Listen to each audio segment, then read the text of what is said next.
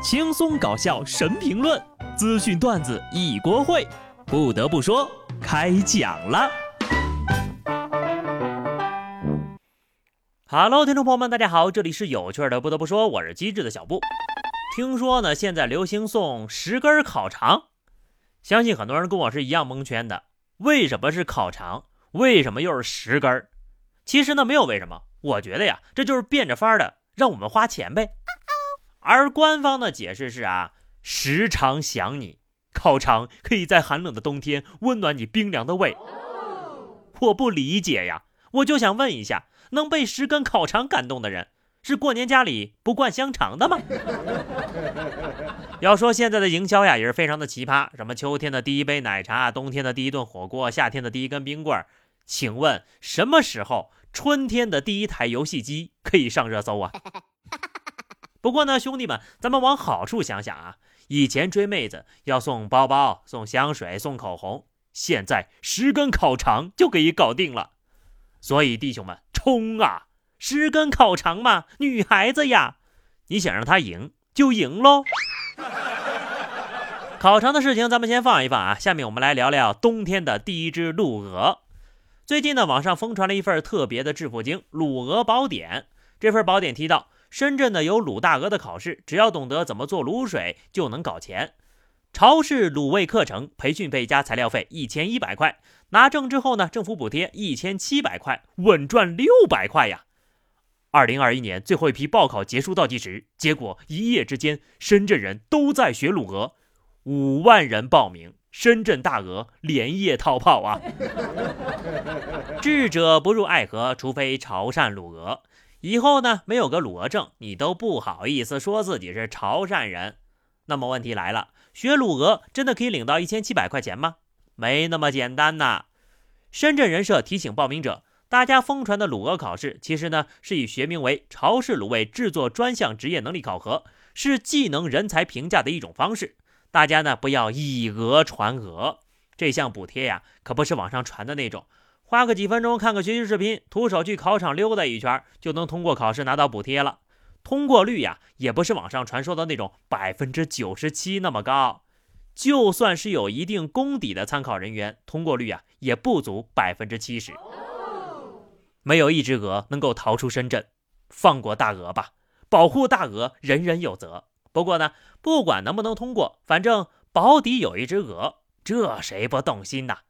这边呢，建议修改一下考试规则，卤的难吃的赔大鹅的钱，估计呀就能劝退至少一半的人了。年底之沙雕每日冲业绩又来了啊！一个才华横溢的偷鸡儿贼，在作案现场留下了打油诗。事情是这样的：湖北十堰一个农户家里的鸡被偷了，这偷鸡贼呀还给农户留了个纸条，赋诗一首：你养鸡子我发财，明年今天我再来。随后，农户非常的生气，就报了警。哟呵，不是吧，不是吧？难道单鸭也算鸭？这么嚣张的吗？办案民警呢就决心一定要把这个偷鸡贼给捉拿归案。随后呢，这名史上最嚣张的偷鸡贼就被抓了。警方发现呢，他有九十五起涉警案底，全部都是因为偷鸡的。预约失败，这结局令人舒适呀。你养鸡子，我发财。明年今天我再来。春风得意马失蹄，转身被送警察局。横批：偷鸡不成蚀把米，让你再嚣张。生怕警察叔叔抓不着人，还给留点线索，活该。我实在是搞不懂那些偷鸡摸狗的人，真的是穷到要饿死了吗？广西桂林一男子因为三次偷割别人家的韭菜，卖了八块钱，获刑六个月。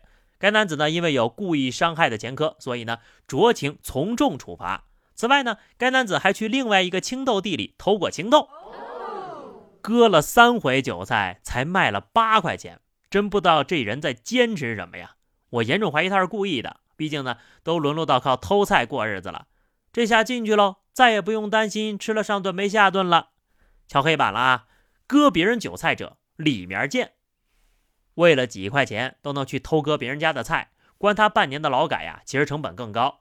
主要目的不是惩罚，而是要让他学会通过劳动来挣钱。下面这位学习的技能点是不是也点歪了呀？重庆警方破获了一起盗窃案件，民警呢在现场搜查到一本刑法学讲义，书里呢不少地方还做了标注和笔记。嫌疑人称呀，自己买书是来学习的。现场民警提了几个书中的问题，这人还都答对了。目前呢，三名嫌疑人因涉嫌盗窃罪被依法刑事拘留了。是不是听说最赚钱的方法都写在了刑法里呀？民事变刑事，事事就是事。想当法外狂徒张三，可惜呀，还没有吃透课本就被抓走了。你这光刑法也不够呀！进了号子里之后呢，这个刑诉讼法啊也得跟上了。罪犯都这么努力，躺平的是不是该支棱起来了啊？都别睡了啊，快起来看书。人呢要走正道，要知道做了违法乱纪的事情，被影响的呀可不仅仅是你自己。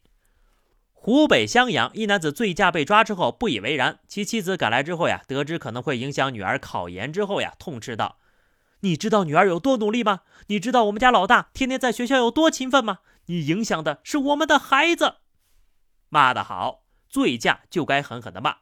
这种不负责任的行为，毁掉的何止是一个家庭？这不是一个妻子的崩溃，而是一个母亲的崩溃呀！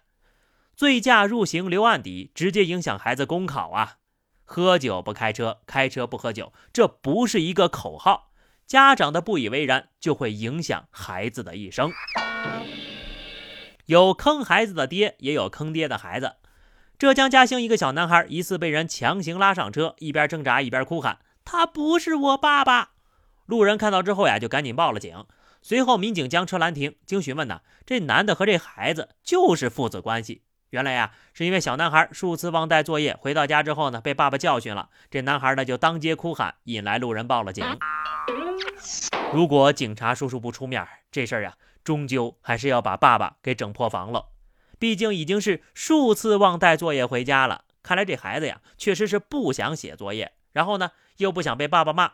孩子这次又忘带作业了，终于还是在风雨来临之前做出了反抗。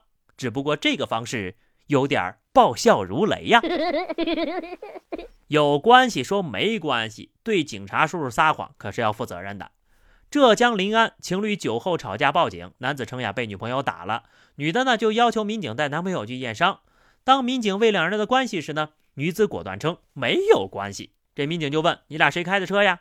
男子举报女友酒驾，女子则称男子无证驾驶，开始了互相伤害，声称要一起坐牢。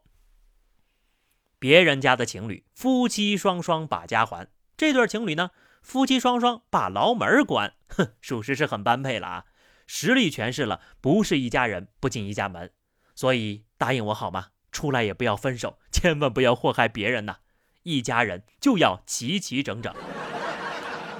果然是爱的有多深，恨的就有多深。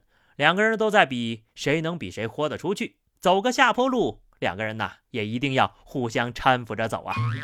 好了，那么以上就是本期节目的全部内容。关注微信公众号 DJ 小布，或者加入 QQ 群二零六五三二七九二零六五三二七九，来和小布聊聊人生吧。下期不得不说，我们不见不散，拜拜。